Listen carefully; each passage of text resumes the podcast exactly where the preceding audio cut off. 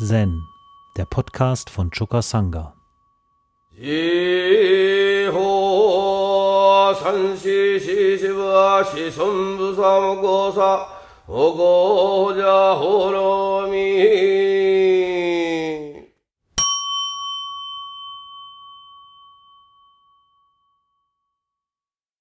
Ausgangspunkt ist äh, Katoshu-Fall 255 beschritten werden ohne Ärger. Ein Mönch fragte Jimyo Soen, was ist der Weg? Obwohl auf ihm herumgetrampelt wird, macht er keinen Ärger, erwiderte Jimyo.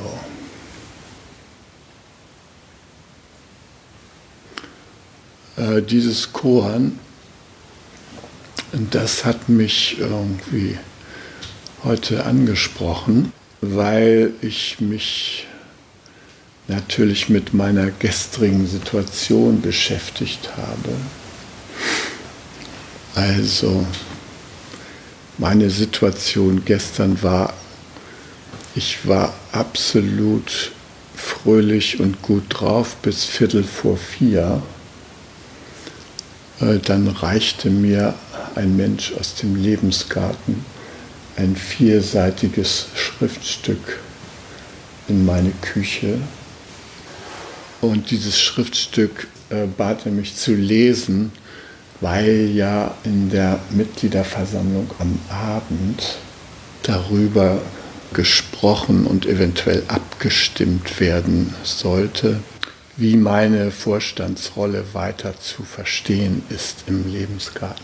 Und ähm, ich habe dieses Schriftstück da kurz überflogen und ich konnte das irgendwie gar nicht zu Ende lesen, weil sofort ein unglaublicher Ärger in mir aufwallte. Also die Gedanken, die mir durch den Kopf gingen, waren, äh, wie ignorant äh, haben die da alle ein Rad ab? Oder äh, äh, die behaupten hier Brücken bauen zu wollen und dann soll ich aber zu Kreuze kriechen und äh, also die denken sich, ich soll die Verantwortung für das Misstrauen übernehmen, das ihr gesät habt und so ich soll Menschen in eurem Team als Verhandler akzeptieren, die in Bezug auf den Lebensgarten Dreck am Stecken haben ohne Ende, die die Gemeinschaft geschädigt haben und so weiter und so fort. Lauter solche Gedanken gingen in mir um. Und ich war in tiefem Schmerz. Hm, ich war im Schmerz über diesen Brief. Äh, weil dieser Brief wieder eine Äußerung war, äh, ein Vorschlag zur Güte. Gib zu, dass du uns ins Misstrauen gebracht hast, dass du den ganzen Schlamassel hier ver verursacht hast. Und dann äh, werden wir Gnade vor Recht ergehen lassen, wenn du 14.000 Euro zahlst an den Lebensgarten. Da kann man eigentlich nur noch durch die Decke gehen, ja, wenn man sowas liest. Ich war total betroffen und äh, wie ihr seht, konnte ich am Nachmittag gar kein Doxan geben. Ja. Ich, ich bin äh, wie so ein Zombie hier über das Gelände gefragt zu Jürgen und Katharina und ähm, Klaus war auch noch da, ja. Und äh, äh, ich musste erstmal meinem Herzen da Luft machen. Und äh, ich war sehr froh, dass ich so einen solidarischen Empfang da hatte und Menschen, die mir Verständnis entgegenbringen konnten. Und ähm, die sich dann diesen Brief ebenfalls durchgelesen haben und naja, auch irgendwie einigermaßen geschockt waren von dem, was da drin stand. Ah. Jürgen, Katharina und ich, wir dachten, mit unserer Stellungnahme haben wir jetzt mal mit der Sache abgeschlossen und alles klar gemacht, was wir zu dieser Sache zu sagen haben. Aber äh, es ist überhaupt nichts davon angekommen bei den Verantwortlichen. Ja? Und dann schreibt ein selbsternanntes Team von sieben Leuten diesen Brief ja, und möchte bis Weihnachten die strittige Angelegenheit aus der Welt bringen. Mit den Mitteln. Ja. Dann dieses Korn, ja. Was ist der Weg? Obwohl auf ihm herumgetrampelt wird, macht er keinen Ärger und führt noch weiter. Wege sind wirklich gnädig. Ja. Na, da fahren wir da Schlaglöcher rein und äh, benehmen uns wie Sau, ja, und die leiten uns trotzdem weiter. Ja. Äh, im, Im Chinesischen wurde also mit dem Schriftzeichen Dao, das eben Weg und Straße bezeichnet, benutzt, um äh, den buddhistischen Begriff Dharma zu übersetzen ja, und den der chinesischen Kultur nahezubringen. Und Dharma und Dao stehen äh, in der Zen-Literatur praktisch äh, als Synonyme äh, für ein und dasselbe, ja. Also der Weg oder der Sinn, wie das ins Deutsche überlegt wird, und Dharma, also die Gesetze des Weges, das bildet im Chinesischen heute eine Einheit. Und es waren kluge Mönche, die, äh, als sie von dem Traum des Kaisers hörten, äh, um das Jahr 100 vor Christus, dass eine Karawane mit weißen Pferden kommen würde und Schriften mitbringen würde, in denen Heilsames steht. Diesen Traum, den haben die irgendwie aufgegriffen und sind mit einer Karawane von weißen Pferden gekommen, mit buddhistischen Schriftrollen und vor allem mit dem Sutra der 42 Verse. Das Sutra der 42 Verse ist eine Komposition, die sich in Diktion und Kürze dem Tao Te King äh, entsprechend liest. Und da war natürlich immer der Begriff Dharma mit Dao übersetzt. Und äh, das kam da bei dem Kaiser sehr gut an. Ja. Der Daoismus, der blühte zu der Zeit. Ja. Und äh, der Kaiser ließ sofort einen Tempel bauen, nämlich den Weißpferd-Tempel auf Japanisch Wakobaji. Und in diesem Weißpferd-Tempel waren wir auch auf unserer China-Reise. Wir hatten noch eine engagierte polnische Zen-Schülerin bei uns, die sofort den Namen Wakobaji für ein Tempelprojekt in Polen requirieren wollte und von dem Roshi den Segen dafür haben wollte. Ich meine, ist natürlich schön, ne? den ersten chinesischen Tempelnamen äh, für buddhistischen Tempel gleich mal so sich unter Nagel zu reißen. Ja? Ähm, das hat ja durchaus Diskussionen ausgelöst bei uns, aber ähm, äh, wir haben da jetzt kein, keine Rechte geltend gemacht, dass das eigentlich hier mehr so in Steierberg der richtige Ort für so einen Tempelnamen wäre. Zumal wir auf dem Lande sind und Pferde um uns herum, ja, also keine Weißen, aber immerhin, ja dieser Weißpferdtempel, der um das Jahr 85 vor Christus eben eröffnet wurde, wurde mit diesen Schriften belebt und äh, unter anderem wurde eben der Begriff äh, Dao genutzt, um Dharma zu übersetzen und damit den Weg und Dharma gleichzusetzen, aber der Begriff Dao wurde auch zeitweilig äh, genutzt, um äh, den Begriff Prashna zu übersetzen. Prashna wurde auch teilweise mit Dao übersetzt. Und Prashna ist ja Weisheit. Ja? Die Gesetze des großen Lebens, Dao. Ne? Was ist der Weg? Was ist Dao? Ja? Und der Jimyo, der sagt, obwohl auf ihm herumgetrampelt wird, macht er keinen Ärger. Ja, also da musste ich ja doch ein bisschen schlucken. Ja. Dass der Weg so großherzig ist und jede Lebensäußerung akzeptiert und aufnimmt und so geduldig ist, auf sich herumtrampeln lässt, ja. Und da kommt kein Klagen und Beklagen sondern einfach nur offenes Akzeptieren. Das ist natürlich wirklich eine hohe Übung, ja.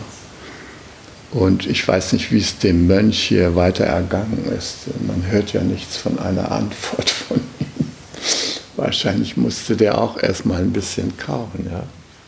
Ich jedenfalls habe gestern hm, sehr viel Ärger in mir empfunden und natürlich habe ich eine gewisse Umgangsweise mit Ärger entwickelt.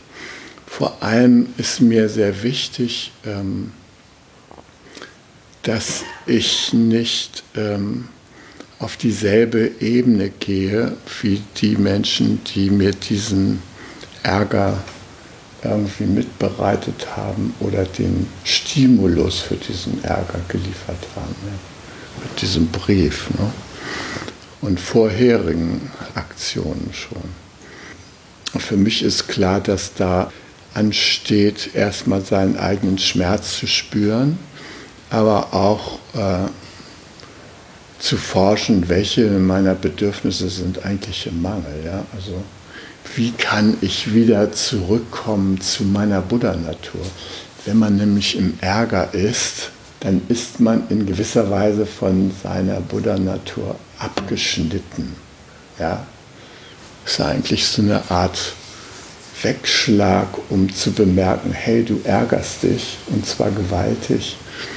Äh, mach den Ärger zu einer, zu einer Glocke der Achtsamkeit und kehre zu deiner Buddha-Natur zurück, kehre zu dem zurück, was dich bewegt. Ja? Mir wurde da einiges klar, also was ich an unerfüllten Bedürfnissen in der Situation erlebt habe. Ich brauchte Unterstützung und Solidarität. Ich wünschte mir Kontakt Auge in Auge mit den Verfassern. Ja. Äh, das Interessante ist, ich werde da immer nur mit schriftlichen Nachrichten äh, behelligt. Und äh, diejenigen, die also irgendetwas an mir beanstanden oder beanstanden, dass wir Choka Sangha zu wenig gezahlt haben für Sendonutzung oder sowas, äh, die, die sind bisher nicht Auge in Auge vor mich getreten. Ja. Die haben mich nicht gefragt, sag mal, äh, wie kommt denn das eigentlich dazu? Oder wir haben den Eindruck, da stimmt doch irgendwas nicht. Wollt ihr da nicht mal ein bisschen mehr zahlen? Oder irgend sowas. Ja ist nicht der Fall gewesen. Ja? Niemand von uns ist direkt angesprochen worden. Äh, stattdessen ähm, werden in der MV-Erklärung abgegeben und Briefe rumgeschickt mit Vorwürfen. Ich möchte gerne, dass die Menschen mir das mal direkt ins Gesicht sagen, was sie da beanstanden. Ja? nicht so hintenrum und nicht so als so ein Feld von Misstrauen, was so gesät wird. Reden so ohne mich, über mich, ja. Und ähm, eine ganz blöde Atmosphäre, ja, könnt ihr euch ja vorstellen. vorstellen. Also Auge in Auge, ne? Nachricht gegen Nachricht, so, das habe ich mir gewünscht, ja. Wieder nicht bekommen, aber ist mein Bedürfnis. außerdem ist mir klar geworden, ich brauche wirklich Offenheit, Wohlwollen, Vertrauen und Wahrhaftigkeit. Ja. Außerdem wünsche ich mir Wertschätzung für unser Engagement für Zen und Sendo im Lebensgarten. Äh, da habe ich persönlich mein ganzes Herzblut reingegeben, sowohl finanziell als eben auch durch Taten. Und ähm, ich sehe, dass sich der Lebensgarten da in eine Gedeihstörung hineinmanövriert hat jetzt. Ja. Äh, dieses Vorgehen, das ähm, wirkt irgendwie zersetzend oder äh, auflösend, spaltend, äh, schafft äh, Fronten, Fraktionen. Also das bedauere ich zutiefst. Und ja, ich habe also noch eine ganze Reihe von weiteren äh, Bedürfnissen mir klargemacht. Ja, Respekt, fairen Umgang, keine heimlichen Ermittlungen gegen mich. Ja. Verständnis, Zustimmung, Geborgenheit in der Gemeinschaft und Anteilnahme. Und ähm, ich bin sehr dankbar, dass ich bei euch gestern so viel Unterstützung gefunden habe. Also, ähm, dass ihr mir die Zeit gegeben habt, mich da zu beruhigen. ähm, mich einzustellen auf diese Versammlung da am Abend, zu der ich dann zwar gegangen bin, aber wo mir erklärt wurde, deine Sache wird da nicht weiter entschieden oder besprochen, ja, kannst, kannst wieder ins Session zurückgehen. Da konnte ich nicht mehr ins Session zurück, es war schon ein bisschen zu spät. Aber ich habe mich dann noch mit Frankie ausgetauscht und ähm, das war einfach sehr hilfreich, so in unserem Dunstkreis mich zu bewegen und so die Anteilnahme der Sangha zu spüren. Das war für mich eine ganz, ganz große Unterstützung. Und auch eure Meditation ist wirklich bei mir angekommen. Ja. Ich habe so gemerkt, ich, ich kann mich jetzt beruhigen. Und ähm, so, das sage ich euch, fällt mir nicht leicht, euch das alles so zu erzählen, weil so ein Zen-Meister, das ist ja so ein Alleskönner, ne? angeblich. Ja, ist er aber nicht. Ne? Also das Maximum, was uns möglich ist, ist, aus der Opferrolle rauszutreten und Herr der Umstände zu bleiben. Und das ist das, was ich anstrebe in dieser ganzen Situation. Ja? nicht ins Opfer gehen. Ja? Das ist tragisch. Dann verliert man alles. Ja? Also Selbstbehauptung ist auch ein wichtiger Punkt da und so. Ne? Ja, und dann haben wir ja die Silas an unserer Seite. Ne? Mich nicht von Gefühlen der Wut und des Ärgers mitreißen lassen. Ja, und ich habe das dann auch noch so schön ausführlich formuliert für den Hausgebrauch. Das habe ich mir dann auch noch mal durchgelesen. Was empfiehlst du mir denn, Christoph, habe ich mir gesagt und dann habe ich das gelesen, ja. Mir ist bewusst, dass die äußeren Auslöser für Wut und Ärger nicht die Ursache dieser Gefühle sind, sondern meine Gedanken für die ich Verantwortung übernehmen kann. Ja, das habe ich mir nochmal so klar gemacht. Ne? Meine Gedanken sind die Ursache meines Ärgers. Was ich jetzt denke in dieser Situation, was ich über die anderen jetzt für Urteile habe, die mich beurteilt haben. Ja. Und das, das habe ich mir so klar gemacht. Ja dann ich weiß, dass Wut und Ärger für die Person, die sie empfindet, mit Schmerzen einhergehen. Das konnte ich bestätigen. Ja, ja, ja, genau so ist es. Die von unerfüllten Bedürfnissen herrühren. Ja, und welche sind das nun? Das habe ich erforscht. Ja. Und ich bin entschlossen, meine eigenen Wut- und Ärgergedanken ohne Beschuldigung anderer so auszudrücken, dass meine unerfüllten Bedürfnisse gesehen werden und Anteilnahme auslösen. Also vor der Aufgabe stehe ich jetzt noch. Ja. Das habe ich noch nicht gelöst. Vor allem äh, habe ich heute Morgen schon wieder äh, so eine kleine neue Aufgabe gekriegt. Bisher war das ein Team von selbsternannten Leuten, die da äh, uns angesprochen haben. Ja. Die hatten überhaupt gar kein Mandat der Gemeinschaft. Aber gestern Abend, und deshalb bedauere ich, dass ich da doch nicht dabei gewesen bin, äh, haben die sich ein Mandat geben lassen der Gemeinschaft, um mit mir und Chokasanga weiter zu verhandeln. Ja? Aber natürlich bin ich hier dran an dem Punkt, ja, meine Wut und Ärgergedanken ohne Beschuldigung anderer so auszudrücken, dass meine unerfüllten Bedürfnisse gesehen werden und Anteilnahme auslösen. Und ein Bedürfnis von mir ist, eben mit meinem Zorn auch gesehen zu werden. Ja? Es gibt ja so einen heiligen Zorn, ja, der in einem aufkommt, wo, wo Jesus da die Tische der Händler umgeschmissen hat äh, am Tempel und so weiter. Ne? Und dann mit der Peitsche rumgegangen ist, die da vertrieben hat. Also es gibt so etwas wie einen heiligen Zorn. Ja? Natürlich ist der nicht gedacht, um mich da auf die Ebene zu bringen, mich im Schlamm zu wälzen, sondern der ist äh, eine Motivation für mich, mir Kraft zu geben, äh, diesen Konflikt äh, auf eine Weise durchzustehen, dass ich äh, von mir selber Respekt behalte und meine Würde. Ja. Das ist mir wichtig. Oder unsere Würde hier steht da sozusagen an. Ja, also ich, ich erinnere mich, dass ich sogar auch mal Ärger beim Roshi erlebt habe, ja?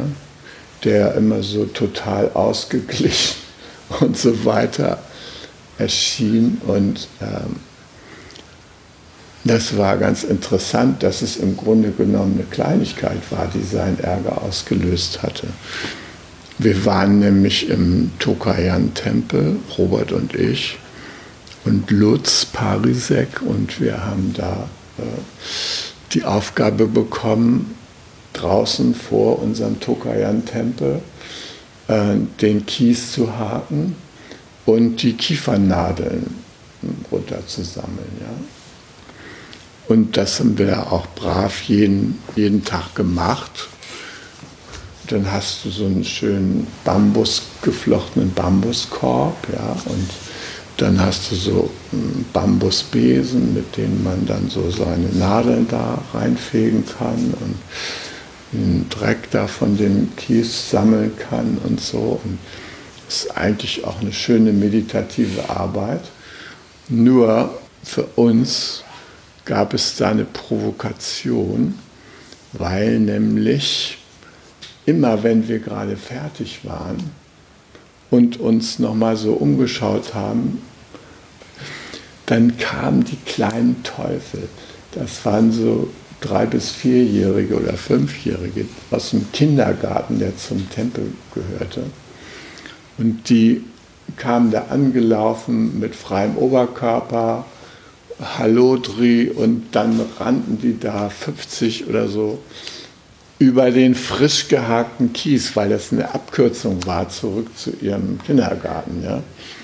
Und dann sah es wieder genauso aus wie vorher.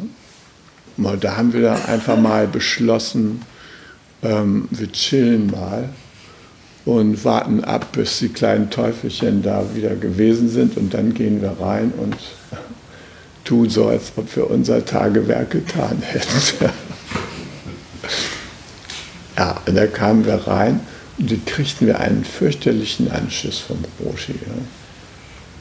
Also der hat seinen Ärger sehen lassen, aber massiv. Ja. Und ähm, naja, das ging uns natürlich unter die Haut. Und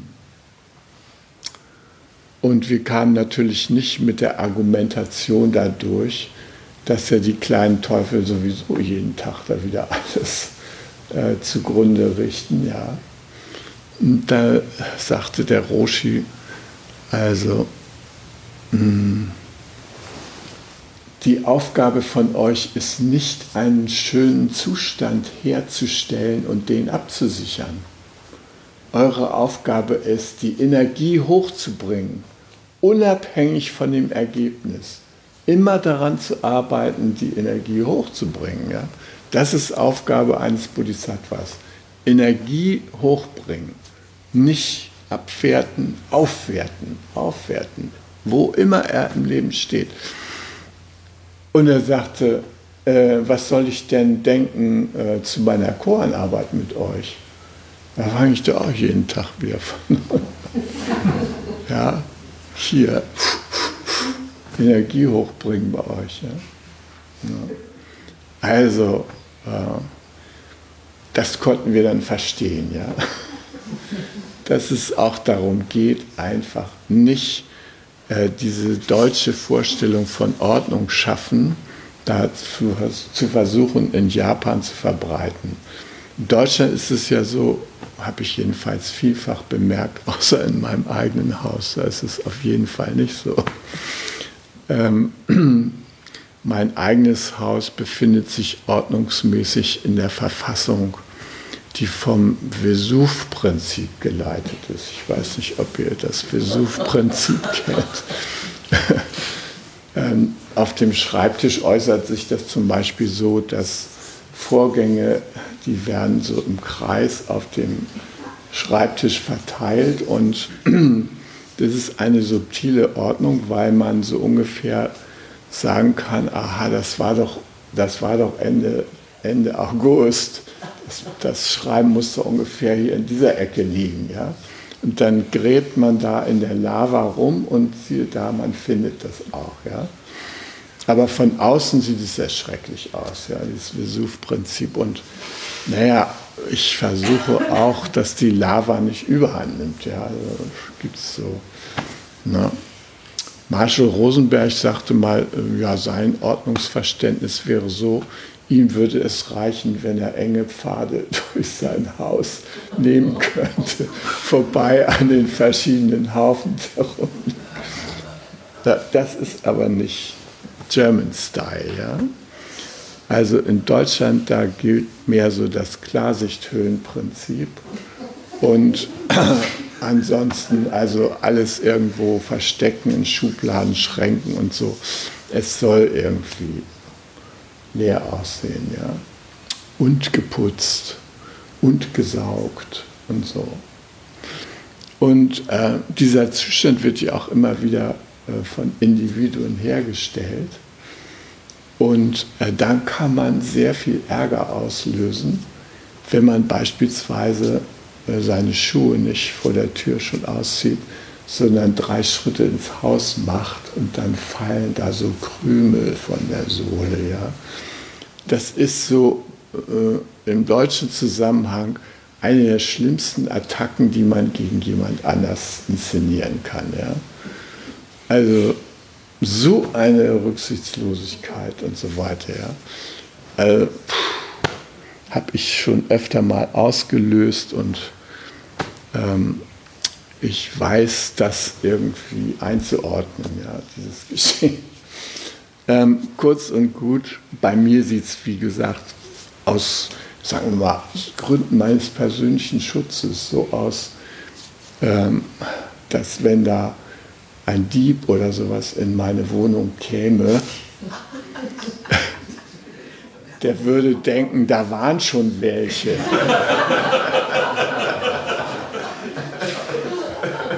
würde wieder abhauen, ja. Und das passt ja auch zu meiner Gewohnheit, das Haus seit 25 Jahren aufzulassen. Kann man. Ja, ja, genau. Ausschneiden für die Öffentlichkeit.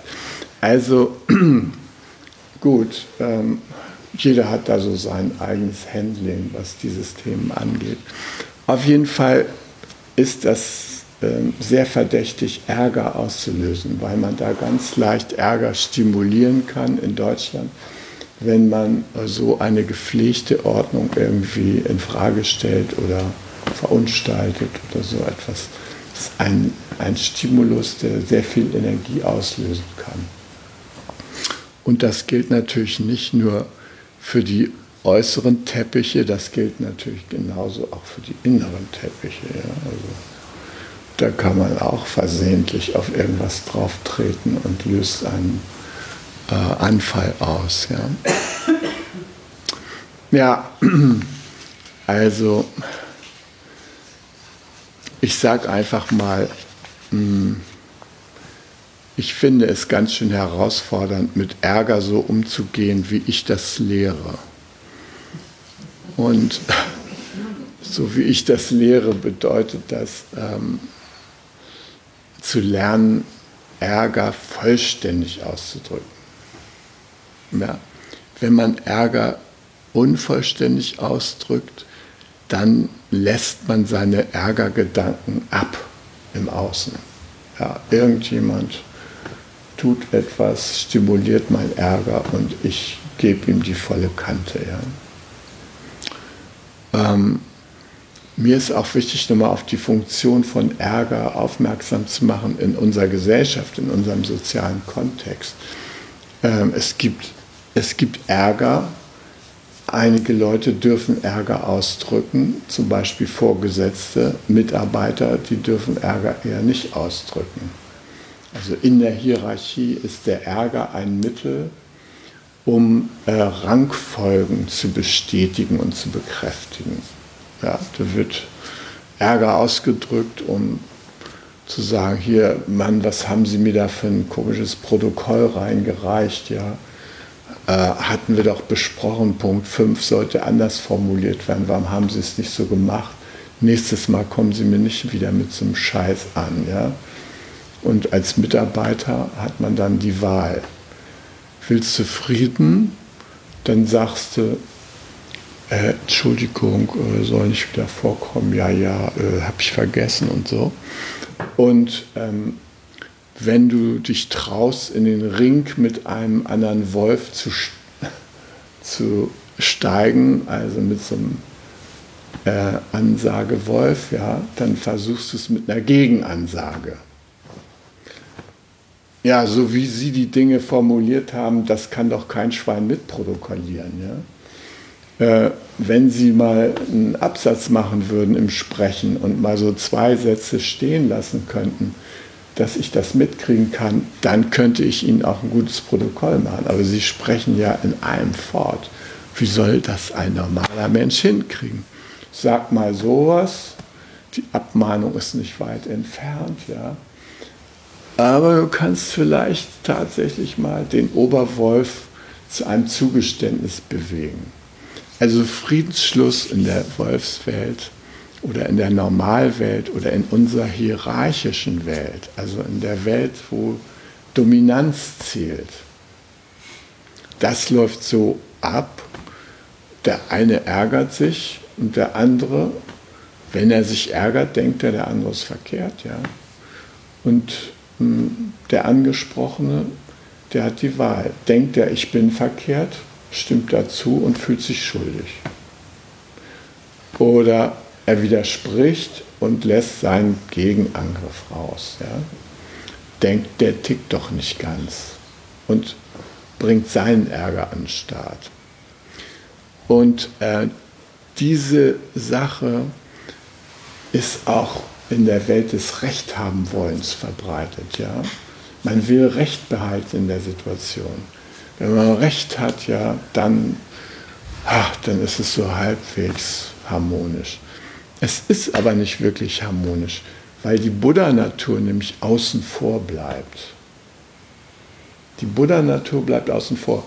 Die Bedürfnisse der beteiligten Menschen, das, was sie wirklich bewegt, das wird in dieser Ärgerkommunikation nicht erwähnt. Das kann man nur raten, nur ahnen. Und sagen wir mal, wenn wir das mit Buddha-Ohren hören, dann können wir natürlich auch entsprechende Vermutungen äußern. Und dann können wir auch dazu beitragen, dass wieder Verbindung entsteht. Naja, und das ist ja für mich jetzt das Thema. Wie kann ich dazu beitragen, dass wieder Verbindung entsteht ja, in dieser Situation? Na?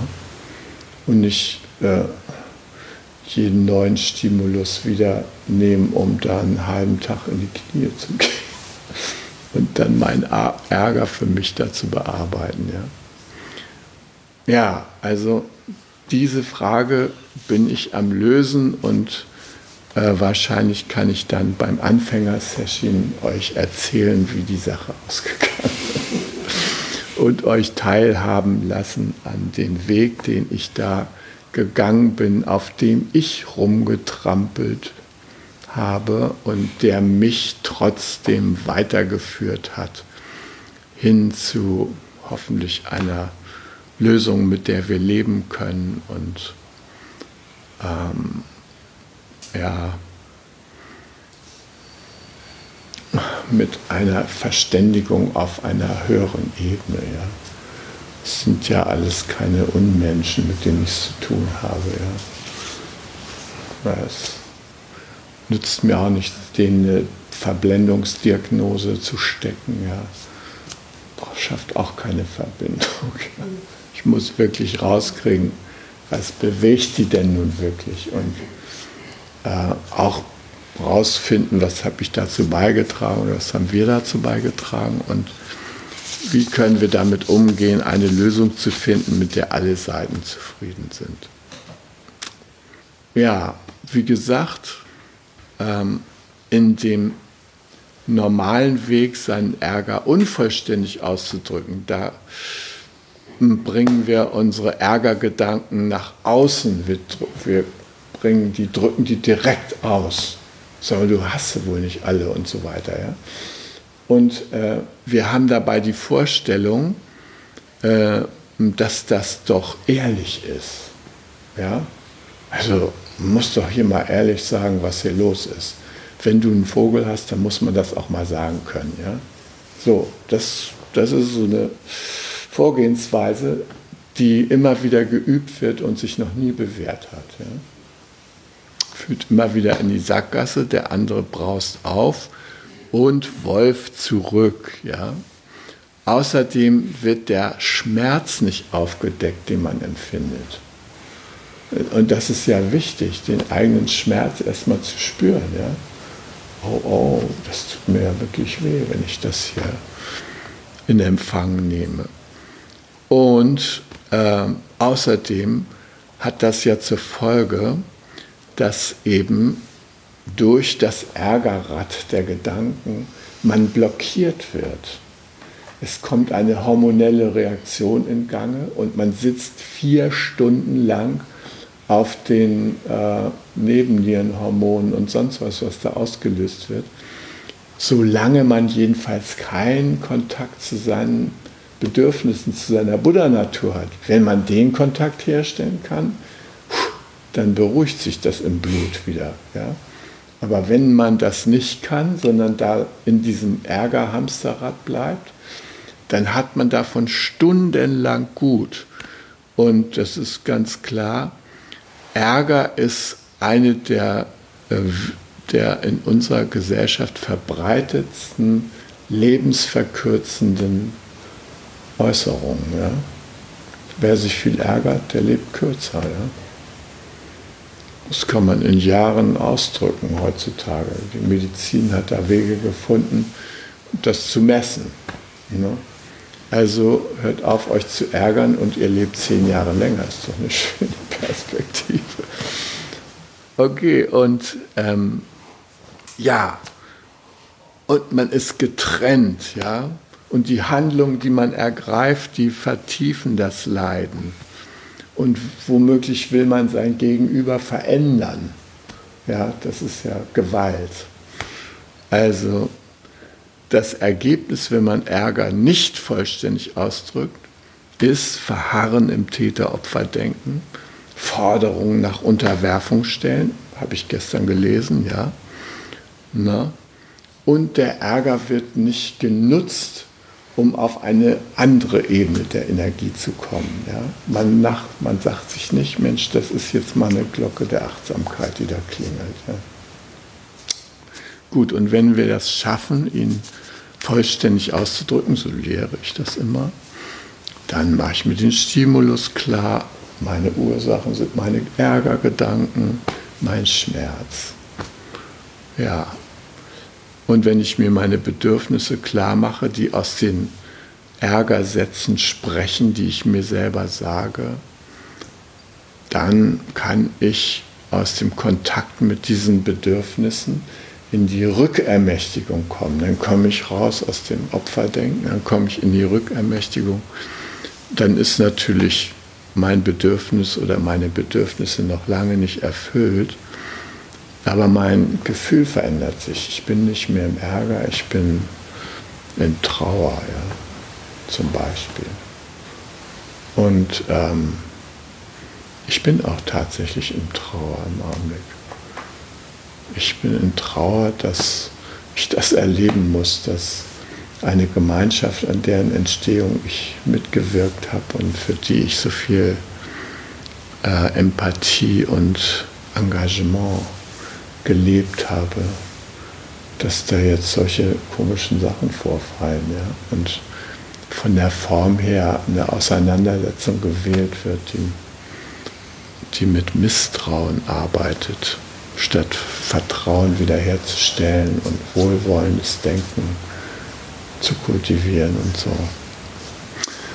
Jedenfalls, wenn es mir gelingt, den Ärger vollständig auszudrücken, dann führt das zu Handlungsfähigkeit und der Ärger wird umgewandelt in Tatkraft. Und Tatkraft ist ja eine wichtige Bodhisattva-Eigenschaft. Es führt mit zu den, ähm, den sechs Paramitas, ja. Virya, Tatkraft. Und Chaka, darum geht es mir, ja, dass wir aus unserem Ärger rauskommen und Chaka für unsere Bedürfnisse uns einsetzen können. Und da habt ihr mich gestern sehr unterstützt und dafür bin ich euch sehr, sehr dankbar. Hi. Zen, der Podcast, ist eine Produktion von Chokasanga e.V. in Kooperation mit dem Podcaststudio Paderborn.